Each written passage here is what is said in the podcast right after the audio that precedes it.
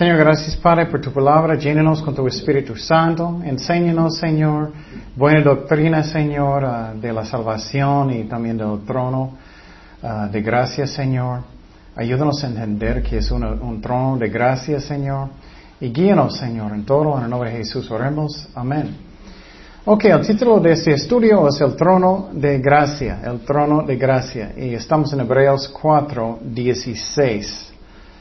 Algo, que es muy importante es que necesitamos aprender buena doctrina para que tenemos más paz en nuestras vidas. Si tenemos mala doctrina, nunca vamos a tener paz, porque siempre voy a pensar, oh, necesito hacer buenas obras para ser salvado, o necesito hacer buenas obras para que uh, Dios me ama. Esa es falsa doctrina. Necesito hacer buenas obras más, aportar perfectamente bien para que pueda entrar en la presencia de Dios. Esa es falsa doctrina. Y claro, Dios quiere que estamos caminando bien con Él, pero Él nunca podemos uh, entrar en su presencia por mi propia justicia. Nunca, nunca, nunca. Y vamos a hablar de eso hoy. Entonces, empezamos en Hebreos 4:16. Dice, acerquémonos pues confiadamente al trono de la que? De la gracia, para alcanzar misericordia y hallar gracia para el oportuno socorro. Entonces, ¿qué es la razón que puedo entrar confiadamente al trono de la gracia? Porque puedo. La razón es si tú eres un hijo o hija de Dios realmente. Y siempre estoy diciendo en la iglesia, hoy en día hay muchos, muchos, muchos falsos. Es muy triste, pero es la verdad. Y la razón es muchas iglesias no enseñan arrepentimiento bien. Y muchos solamente es como un show y vas a Hollywood y, personas solamente piensan es otra cosa de hacer. Y muchas iglesias son así hoy en día y no deben. Y uh, pregunta es um, si soy un verdadero hijo o hija de Dios. La palabra de Dios dice, dice que necesitamos nacer de nuevo. Es lo que dijo Jesucristo. Y dice en Juan 3:3, respondió Jesús y le dijo, de cierto, de cierto te digo, que el que no naciere de nuevo no puede ver el reino de Dios. Entonces, eso es un requisito para entrar en el cielo, nacer de nuevo. Y muchos usan esa palabra, pero no realmente entienden lo que significa. ¿Y, y qué es? Bueno, significa que estás nacido del Espíritu Santo. Es que antes de conocer a Jesucristo estábamos muertos en nuestros pecados. Andábamos mal, tomando, mintiendo, fornicando, lo que sea. Pero la Biblia enseña que mi espíritu estaba muerta. Yo no tenía comunión con Dios. Y muchos piensan que ellos tienen y no tienen. Y la palabra de Dios dice lo mismo en Efesios 2.1. Y Él os dio vida a vosotros. Mira, estábamos muertos. Él dio qué? Vida a vosotros. Cuando estabais muertos en vuestros delitos y pecados. Entonces, antes de conocer a Jesucristo, estábamos muertos. Y eso a mí es muy raro. Si ves personas que no son cristianos verdaderos, ellos están muertos aunque ellos caminan, porque no tienen comunión con Dios. Y uh, entonces, ¿cómo puedo nacer de nuevo? ¿Cómo puedo?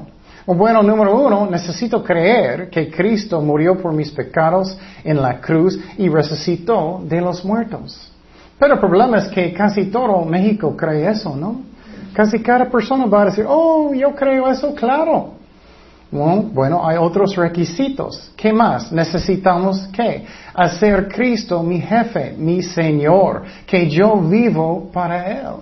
Y muchos dicen, oh, yo creo en Dios, yo creo, yo creo, pero ellos nunca tratan de obedecer a Dios. Él no es su Señor. ¿Qué significa la palabra Señor? Significa que Él es mi jefe, Él es mi dueño. Y muchos no hacen, ellos piensan estoy bien, ellos no están bien. Mire lo que dijo Jesús. Lucas 6, 46. ¿Por, qué me llamáis? ¿Por qué me llamáis Señor, Señor y no hacéis lo que yo digo? Jesús dijo directamente. También él dijo en otra parte, todos los que dicen, oh Señor, Señor, no profetizamos en su nombre, no hicimos muchos milagros en, en su nombre. ¿Y qué? Él dijo, él dijo, no quiero que ya estás porque, ¿qué? Eres falso. Eres falso. No haces lo que yo digo. Entonces muchos son engañados en las iglesias, van a la iglesia, solamente es otra actividad y después de eso comemos y después de eso hacemos otra cosa. Él necesita ser su jefe. ¿Qué es otro requisito para nacer de nuevo? Tienes que ah, cambiar y arrepentir de sus pecados. Si estás mintiendo cada rato, necesitas pararte. Si estás tomando, necesitas pararte. Es como es. Y no estoy diciendo que vas a cambiar perfecto, pero con todo su corazón, con toda su voluntad, estás tratando de obedecer a Dios. Y la mayoría en México no lo hacen. Hay más y más y más cristianos, gracias a Dios, pero la mayoría no. Ellos todavía están tomando, todavía están fornicando. La verdad, miramos la ciudad cambiando peor, no mejor. Entonces, ¿qué más es? Otro requisito, necesitas invitar a Cristo en su corazón. Y después de eso, cuando oras y invitas a Cristo en su corazón y eres sincero, eres sincera y, y quieres obedecer a Dios, sinceramente que Él entra en su corazón y naces de nuevo. Pero ¿qué pasa en este momento? Muchos no entienden bien qué pasa en este momento que invité a Cristo en mi corazón. Instantáneamente eres un hijo y hija de Dios. No es un proceso de toda la vida, como dicen la Iglesia Católica. No es. Ellos dicen como es un proceso que tienes que um, alcanzar más gracia por buenas obras. No es. La Biblia enseña que gracia es qué? Es un don de Dios, es algo que no merecemos. Pero ellos enseñan que la salvación es un proceso de toda la vida. Pero Jesús dijo, que necesitas que nacer de nuevo. Gracias, creo que las mujeres están pensando, qué bueno que un nacimiento no es toda la vida.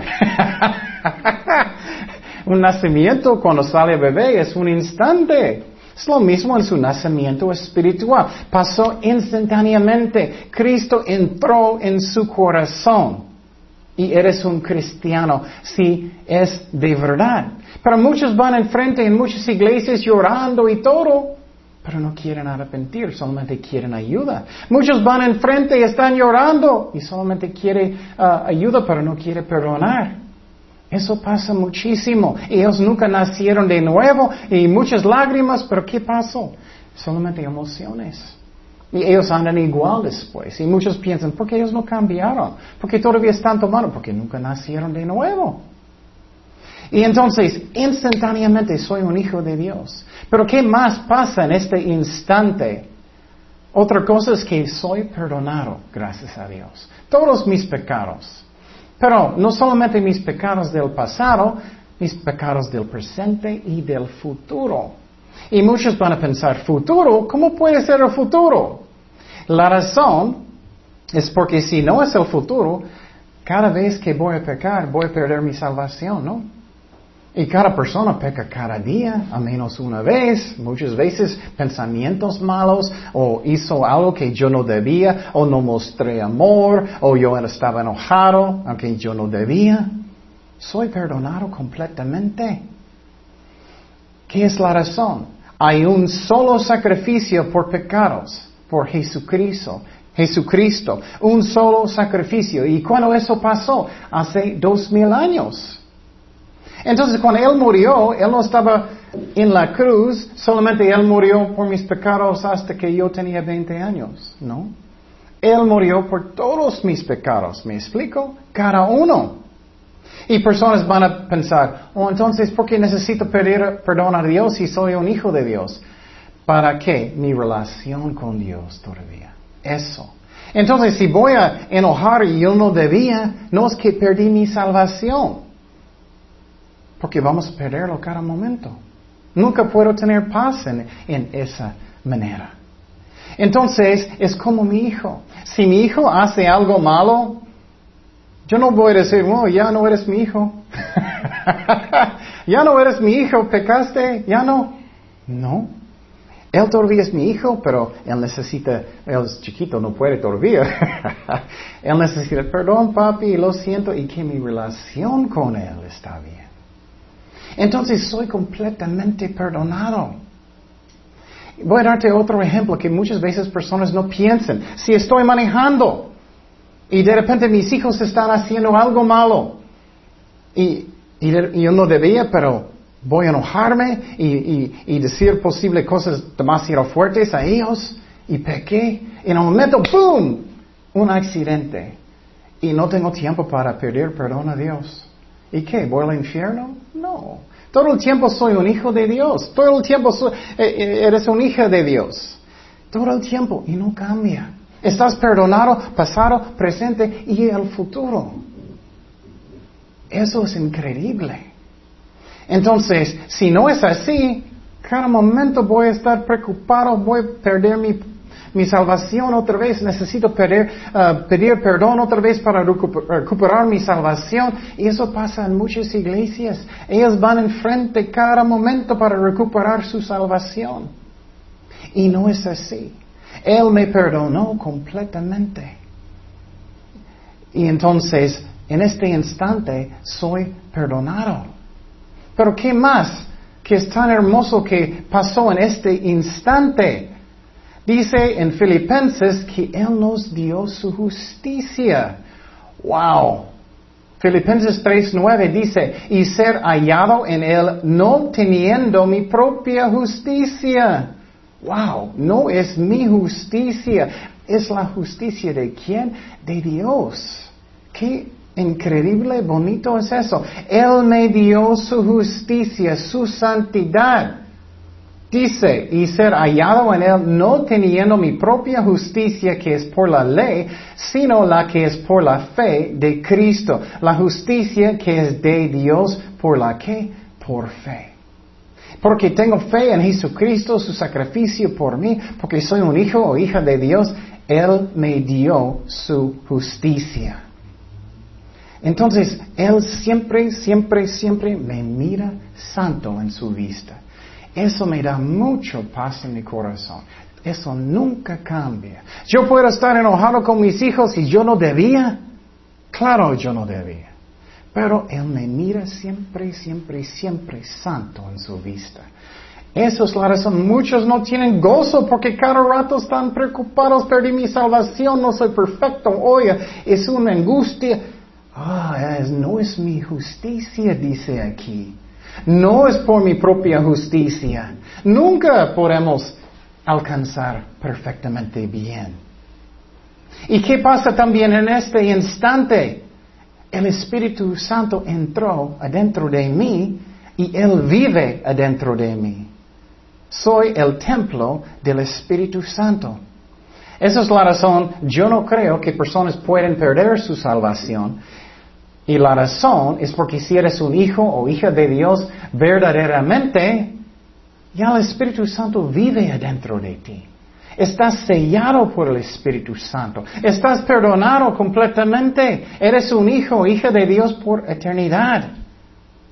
Siempre me miras santo. Siempre, siempre, siempre. Pero hay muchos en la iglesia que son falsos. Eso es diferente cosa. Muchos nunca arrepentieron. Nunca nacieron de nuevo, nunca cambiaron. Entonces, esas son cosas que tenemos que entender bien. Y vamos a hablar poquito del Antiguo Testamento. Muchos no entienden el raíz de la fe. En el Antiguo Testamento, Dios mandó a Moisés para sacar a los judíos de Egipto. ¿Recuerdas eso? Ellos estaban en esclavitud en Egipto. Y cuando ellos estaban en el desierto, Dios mandó a Moisés para edificar un tabernáculo. Dios le dio los planes cuando él subió el monte de Sinaí. ¿Recuerdas que estaba temblando y eso? Y Dios dio también los diez mandamientos allá. Pero ¿qué pasó? Dios dio algunos planes para un tabernáculo. ¿Y qué es un tabernáculo? Puedes pensarlo que es como una chiquita iglesia, en una forma. Y era una carpa. Y alrededor de esta carpa era como una pared hecho de tela. Y adentro de esta área, solamente los judíos que eran del tribu de Leví podían entrar, este tribu de Israel. Ellos estaban encargados de los sacrificios de animales. Y quiero que ustedes estén pensando mucho en eso porque eso va a darte mucha libertad en su corazón. Esos sacerdotes estaban encargados de los sacrificios de animales por pecados de la gente. Y también ellos tenían un sumo sacerdote encargado de, uh, de los del tribu de Leví. Y según la ley de Moisés, ellos necesitaban llevar un animal a la puerta de esa pared, que era tela, cuando ellos necesitaban ofrecer un sacrificio por sus pecados. ¿Y qué pasó? Algo muy fuerte. El sacerdote sacó un cuchillo y él mató los animales. Era un becerro, un cabra, en frente de la gente por sus pecados. Puedes imaginar que necesitas hacer eso en la iglesia. Llevar un animal para matarlo, para sacar el sangre. Porque la pena de pecado es que la muerte. Y los sacerdotes mataron, ellos tomaron la sangre, ellos derramaron al altar, alrededor del altar. Qué fuerte es eso. Pero en el Antiguo Testamento, antes que Cristo ah, nació y murió por nosotros, cuando ellos mataron esos animales, solamente cubrió pecado, no quitó los pecados. Entonces, ¿qué? Era una pesadilla en una forma. Cada persona va a pecar otra vez y tienes que llevar otro animal, matarlo otra vez por años y años y años y años y años. Matarlo, cubrirlo, pero nunca quitó pecado. Y adentro de este lugar ah, donde estaban los ah, sacerdotes había un chiquito edificio hecho otra vez de telas. Y este era el tabernáculo. Y tenía dos cuartos, uno enfrente y uno atrás. Y eh, fue separado por una cortina. Y esa cortina es tan bonita porque era muy, muy ancho. ¿Y qué pasó cuando Jesús murió en la cruz? La cortina cortó en la mitad. Pero esos dos cuartos, el primer cuarto ah, tenía el nombre el lugar santo. Y segundo, atrás, segundo cuarto, se llama lugar santísimo. Y otra vez separado por una cortina muy ancho. Y solamente una vez cada año el sumo sacerdote podía entrar con la sangre de un becerro para sacrificarlo, para derramarlo adentro. Una vez cada año. Él entró en el lugar santísimo. Solamente una vez en el segundo cuarto. Y a veces ellos murieron adentro. A veces el sumo sacerdote entró y ellos tenían pecado y Dios los mató. Wow. Esa es la razón. Ellos empezaron de poner como uh, campanas en su, su, pierna. Ellos pusieron como un cordón. Si él murió, ellos podían sacarlo con, con ese cordón si ellos no escucharon esas campañas, um, eso pasó. Entonces ellos no querían entrar porque ellos tenían miedo, ellos no debían. La verdad, solamente el sumo sacerdote una vez cada año. Y entonces después, Salomón, él edificó un templo que era mucho más grande que el tabernáculo, pero en la misma forma. Y estamos aprendiendo en este libro de Hebreos el tabernáculo y el templo era un modelo del cielo. Qué interesante, ¿no? Y cuando mires los uh, uh, modelos uh, de tabernáculo y del templo, es un modelo del cielo. Y entonces, eso es lo que pasaron. Ellos necesitaban llevar sacrificios constantemente, muchas veces, muchas veces, cada mes, muchas veces por sus pecados y sacrificar un animal. Pero ¿qué pasó con Jesucristo? Ay, gracias a Dios. Cuando Él murió por nosotros en la cruz, ya no necesitamos sacrificios de animales que solamente cubrieron pecado, no quitó. Con la sangre de Jesucristo quita todos mis pecados, cada uno. Y Él es un solo sacrificio. No necesitamos sacrificarlo otra vez y otra vez y otra vez. Pero en la iglesia católica ellos tienen mala doctrina. A mí, en su misa, es otra forma de sacrificarlo otra vez. Ellos piden poquito más sangre de Cristo para ser perdonado otra vez. Eso no es bíblico. Jesús era un solo sacrificio por mis pecados, pasado, presente y futuro. Un solo sacrificio cuando mató a Él en la cruz. Y la verdad, ellos no mataron, Él, uh, él mandó su espíritu al cielo. cuando Él murió en la cruz, Él pagó por todos mis pecados. Y entonces cada vez que voy a pecar, no necesito poquito más sangre de Cristo para ser perdonado. Eso no es bíblico. Soy perdonado, Él murió por todos mis pecados, no solamente cuando Él murió hace dos mil años por mis pecados hasta que yo tenía 25 años. Todos mis pecados Él murió. Dice en Hebreos 10:11, y ciertamente todo sacerdote está, ah, está día tras día ministrando y ofreciendo muchas veces los mismos sacrificios. Mira, sacerdotes en el Antiguo Testamento, muchas veces, muchas veces sacrificios que nunca pueden quitar los pecados. Es la razón, ellos necesitaban constantemente. Pero con Cristo finalmente ya no más, gracias a Dios. Ya soy completamente sanado espiritualmente. Ya estoy completamente perdonado. Ya tengo la justicia de Jesucristo. El Espíritu Santo vive adentro de mí. Gloria a Dios. Y Cristo es nuestro sumo sacerdote.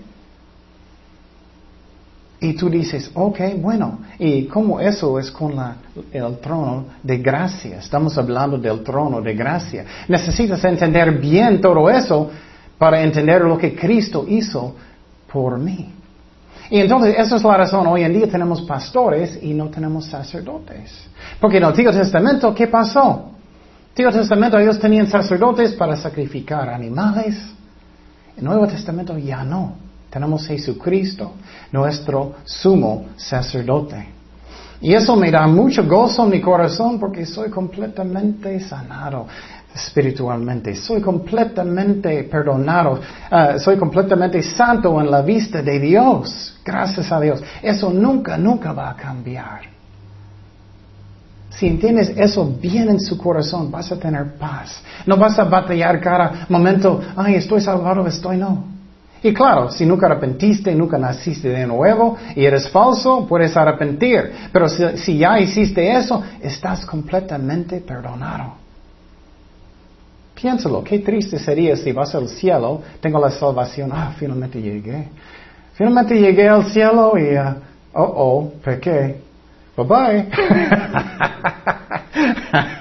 ya vas al infierno. No, Jesús dijo que tenemos vida que eterna, vida eterna. Eso es lo que es. Entonces, en, en Hebreos 4:16 dice, acerquémonos pues confiadamente al trono de la gracia, para alcanzar misericordia y hallar gracia para el oportuno socorro. Entonces, ¿qué? Yo puedo entrar en el lugar santísimo en el cielo en oración cuando yo quiero. Gracias a Dios. No solamente el sumo sacerdote una vez cada año. Yo puedo entrar en su trono, en frente de su trono. ¿Qué dice aquí? Su trono del rey de gracia para alcanzar misericordia y hallar gracia para el oportuno socorro. Yo puedo hacerlo uh, confiadamente, con fe, en cualquier momento que quiero. No solamente una vez al año en el Antiguo Testamento, el sumo sacerdote. Pero ¿qué más miramos de este trono? Un punto muy grande. Muy, muy grande. Por favor, escúchame muy bien. Nunca, nunca, nunca puedo entrar en la presencia de Dios con mi propia justicia. ¿Cuándo, ¿Cuándo somos suficientemente buenos? Nunca. ¿Cuándo somos perfectos? Nunca. Es ridículo cuando personas piensan, no, yo tenía un buen día, entonces ya puedo. No. Cada vez tenemos algo. Cada vez tenemos algo y no debemos, pero tenemos. Todavía tengo pecado. Mis pensamientos no son perfectos. No tengo perfecto amor por mis hijos, lo que sea. Es un engaño. Entonces Dios dice, es un trono de qué? Misericordia. Ah, qué bueno que Él no dijo que es un trono de ley, ¿no? Uh, un trono de ley, voy enfrente de Él, es un trono de ley para un cristiano, Él va a sacar la ley, va a juzgarme. No. La Biblia enseña que Dios nunca va a juzgar cristianos por sus pecados, nunca, porque soy perdonado. Él sí va a juzgarnos por nuestras obras para ver si mi motivo es bueno y si voy a tener una recompensa. Eso sí. Él va a juzgar cristianos por sus obras, eso sí. Si voy a tener buen motivo, voy a tener recompensa. Pero nunca por la salvación, nunca por pecados, nunca. Gloria a Dios. Los incrédulos, sí. Los incrédulos va a tener un trono que uh, se llama el gran trono blanco y él va a sacar la ley y juzgar incrédulos. Pero nosotros nunca. Entonces nosotros tenemos qué tipo de trono? Primeramente de misericordia. ¿Qué es misericordia? La definición es algo que no merecemos. Es misericordioso. ¿Qué más? Es gracia. ¿Qué es gracia? Gracia es un don. Es lo que no merecemos. Entonces es un trono de misericordia y gracia. Yo puedo entrar cuando quiero. Él es mi papá en el cielo. Él es mi padre. Y no solo eso, soy perdonado. Tengo la justicia de Jesucristo. Él me mira siempre santo en su vida. Siempre, siempre santo en su vida. Entonces yo puedo venir no en mi propia justicia, pero en la justicia de Jesucristo. Gracias a Dios. Voy a darte un ejemplo práctico. Tú tenías un mal día en el trabajo, enojaste con alguien allá, o posible hablaste demasiado fuerte. Tú puedes inmediatamente ir con Dios. Señor, perdóname. Y tú puedes entrar en el lugar santísimo en el cielo. Señor, perdóname, lléname con tu Espíritu Santo. Bendice mi vida por gracia, por fe, por amor, cuando yo quiero. Nunca, no, es muy difícil quitar eso de la mente. Nunca, nunca, nunca, nunca, nunca merecemos nada. Nunca. Si yo tenía mejor día que ayer, no significa que yo merezco algo. Entonces, siempre, siempre, siempre, ¿qué es la razón? Dios me bendice por su gracia y por fe en Jesucristo. Nunca, nunca tiene que ver con la ley. Nunca, nunca, nunca es mi justicia. Si eso puede entrar en su corazón, tú puedes entender, mi papá va a bendecirme aunque yo no merezco. Mi, mi Padre en el cielo va a bendecirme aunque yo no merezco nada. Y no estoy diciendo, oh, qué bueno, voy a portarme mal. Eso no. Si amas a Dios y eres un hijo de Dios, no vas a querer de portar mal. Pero nunca, nunca, nunca merezco nada. Nunca. Nunca soy perfecto. Ahora que Dios pone eso en su corazón, que entiendes bien esa doctrina, porque va a darte gozo. Tú puedes levantar en la mañana y pensar, ay Señor, bendíceme porque tú eres bueno y tú eres un Dios de gracia, de misericordia. Nunca voy a su presencia en mi propia justicia. Me diste tu justicia. Pero muchos todavía piensan así. Cristianos muchas veces piensan, oh, yo porté más o menos bien, entonces yo merezco algo hoy. No, es un engaño. ¿Cuándo somos buenos? Nunca. Nunca. Solamente Jesucristo es bueno. Y para mostrarte algunos versículos que vas a pensar, wow, eso, eso es lo que dice la Biblia. Mira, dice en Hechos 3:12. Eso es después que Dios usó Pedro para sanar a alguien. Y dice, viendo esto, Pedro respondió al pueblo, varones israelitas, ¿por qué os maravilláis de esto? ¿O por qué ponéis los ojos en nosotros, como si por uh, nuestro poder o piedad hubiésemos hecho andar a este? Wow. Él está diciendo, no es porque Él es tan santo en su camino con Dios que Dios le usó. Él está diciendo, no es mi piedad. Pedro, el apóstol, él dijo, no es mi piedad porque Dios me usó. Nunca merecemos nada, nunca.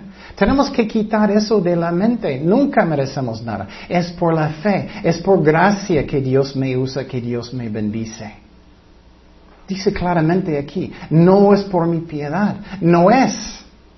Pero aún más dice en Gálatas 3:5, aquel pues que os suministra el Espíritu y hace maravillas entre vosotros, lo hace por las obras de la ley o por el oír con fe. Wow, él está diciendo, cuando Dios hace milagros con personas, no es por la ley. Los diez mandamientos, ¿no? A más que eso, los 613. Entonces, no es que estoy perfectamente bien en no mentir, no soy perfectamente bien de uh, dar honor a Dios, no es que soy perfectamente bien en cualquier forma dando honor a mis papás. ¿Cuántos de ustedes dan honor a sus papás perfectamente bien siempre? ¿Cuántos? Nadie. Entonces dice claramente, lo hace por las obras de la ley o por el oír con fe. Dios nos bendice por mi fe en Jesucristo, nada más. Y por su gracia, nada más. ¿Y qué es la razón? Eso es tan importante. Escúchame muy bien. Si tú estás pensando que Dios va a bendecirme según cómo santo y cómo bueno que soy, ¿cuántas cosas vas a tener? Nada. Pero si tú crees que es por su gracia, por su amor, por su fe en Jesucristo, ay Dios, bendíceme aunque yo no merezco. Bendíceme hoy aunque yo no merezco nada. Qué hermoso es eso.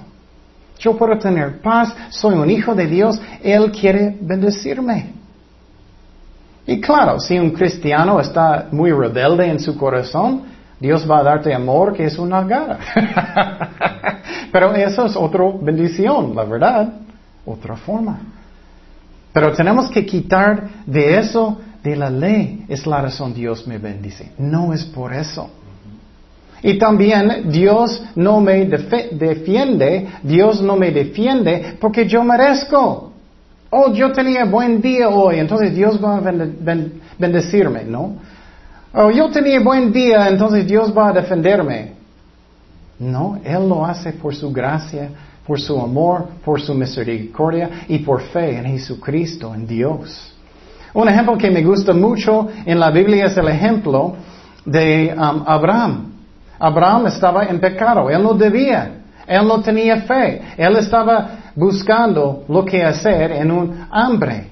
Y él pensó, voy a Egipto y voy a, con mi esposa. Y él fue a Egipto y ¿qué pasó? Él mintió. Y él dijo, ella no es mi esposa, ella es mi hermana. Él mintió. Pero sabes que Dios todavía les defendió. Él defendió a ellos. Dice en Génesis 23, mira la historia, es muy interesante. Pero Dios vino a Abimelech en sueños de noche. Abimelech quería tener Sara, esposa de Abraham, como esposa de él. Pero ¿qué pasó? Dios apareció en los sueños de Abimelech. ¿Y qué pasó? Dice, he aquí, muerto eres. Dios dijo a él, a causa de la mujer que has tomado, la cual es casada con marido. Mas Abimelech no se había llegado a ella. Y dijo, Señor, ¿matarás también al inocente? Porque él no sabía que era esposa de Abraham. Abraham mintió. Y no me dijo él, mi hermana es, y ella también dijo, es mi hermano. Con, con sencillez de mi corazón y con limpieza de mis manos he hecho esto. Y le, y le dijo, Dios en sueños. Yo también sé que con integridad de tu corazón has hecho esto. Y yo también te detuve de pecar contra mí, y así no te permití de la tocases. Ahora pues, devuelve la mujer a su marido, porque es profeta. Mira, él todavía llama a Abraham profeta, aunque él mintió, él estaba en pecado. Y mira, él dijo que Abraham va a orar por él, y orará por ti, y vivirás. Y si no la devolvieras, sabe que de cierto morirás tú y todos los tuyos. Wow. Eso muestra que Dios va a defenderme aunque yo no merezco. Él estaba en pecado, él estaba haciendo lo que él no debía. Pero voy a decirte que él tenía un corazón arrepentido. Después él era, uh, no estaba bien. Entonces miramos la gracia de Dios, miramos que somos salvados completamente, los que son realmente cristianos verdaderos. En la salvación soy perdonado completamente, pasado, presente, futuro. También Él me dio su justicia. Entonces, en cualquier momento Dios me mira santo en su vista. Yo puedo entrar en su presencia cuando quiero. Pero ¿qué hace mucha gente? Mucha gente todavía piensa con doctrina católica. No, necesito hacer algunas buenas obras primero. Necesito portarme bien por algunos días y ya puedo después. O necesito hacer algo por alguien y puedo... No, eso no es la verdad. Solamente decir, Señor, perdóname si hiciste algo y inmediatamente puedes entrar en su presencia. Gracias a Dios. Siempre, siempre, siempre puedo entrar con mi papá, con mi padre en el cielo y Él va a bendecirme. Ahora que Dios hace eso real en su corazón. Milagros no son con personas por su piedad. Dios no sanó con alguien con Pedro por su piedad, ni su poder. Dios nunca, nunca, nunca usa a nosotros por nuestra piedad, uh, por nuestra santidad. Nunca, nunca. Nunca merecemos nada. Pero en Cristo soy santo en su vista. En Cristo yo puedo entrar en su presencia inmediatamente. Gracias a Dios y puedo tener paz en mi vida. En la mañana yo puedo levantarme y tomar mi cafecito y yo puedo orar y Señor bendíceme hoy por su gracia, por su amor, por fe de que tengo en ti, Señor, no por mi propia justicia, nunca merezco nada, pero bendíceme, bendice mi familia, bendice mi trabajo, recibo por fe, porque soy tu hijo, soy tu hija. Qué hermoso es eso. Amén. Ya estamos en Él y puedes descansar en Él. Soy perdonado, soy justo en su vista siempre, gracias a Dios. Pero si alguien está escuchando que no eres un cristiano verdadero todavía, no arrepentiste de sus pecados, debes arrepentir y creer en Cristo, hacerlo su jefe y invita a Cristo en su corazón y Él va a perdonarte por sus pecados. Y si alguien está escuchando que todavía no han hecho eso, en el internet o aquí o lo que sea, en el tele, puedes hacerlo conmigo ahora. Oremos. Señor, gracias Padre por la salvación. Perdóname por mis pecados. Ya eres mi jefe, Señor. Te invito a que entres en mi corazón, Señor. Lléname con tu Espíritu Santo, Padre. Ayúdame a arrepentir, Señor. Gracias, Señor, que ya soy perdonado, Señor. Yo creo que moriste por mí en la cruz, resucitaste el tercer día. Y gracias por la salvación, Señor. Que ya soy su hijo, soy su hija, en el nombre de Cristo. Y nosotros que ya somos cristianos, ayúdanos a entender cómo somos perdonados, cómo, cómo somos sus hijos, Señor. Que siempre quieres bendecir, pero nunca en mi justicia, pero en tu justicia, Señor. Y gracias, Padre, por todo. En el nombre de Jesús oremos. Amén.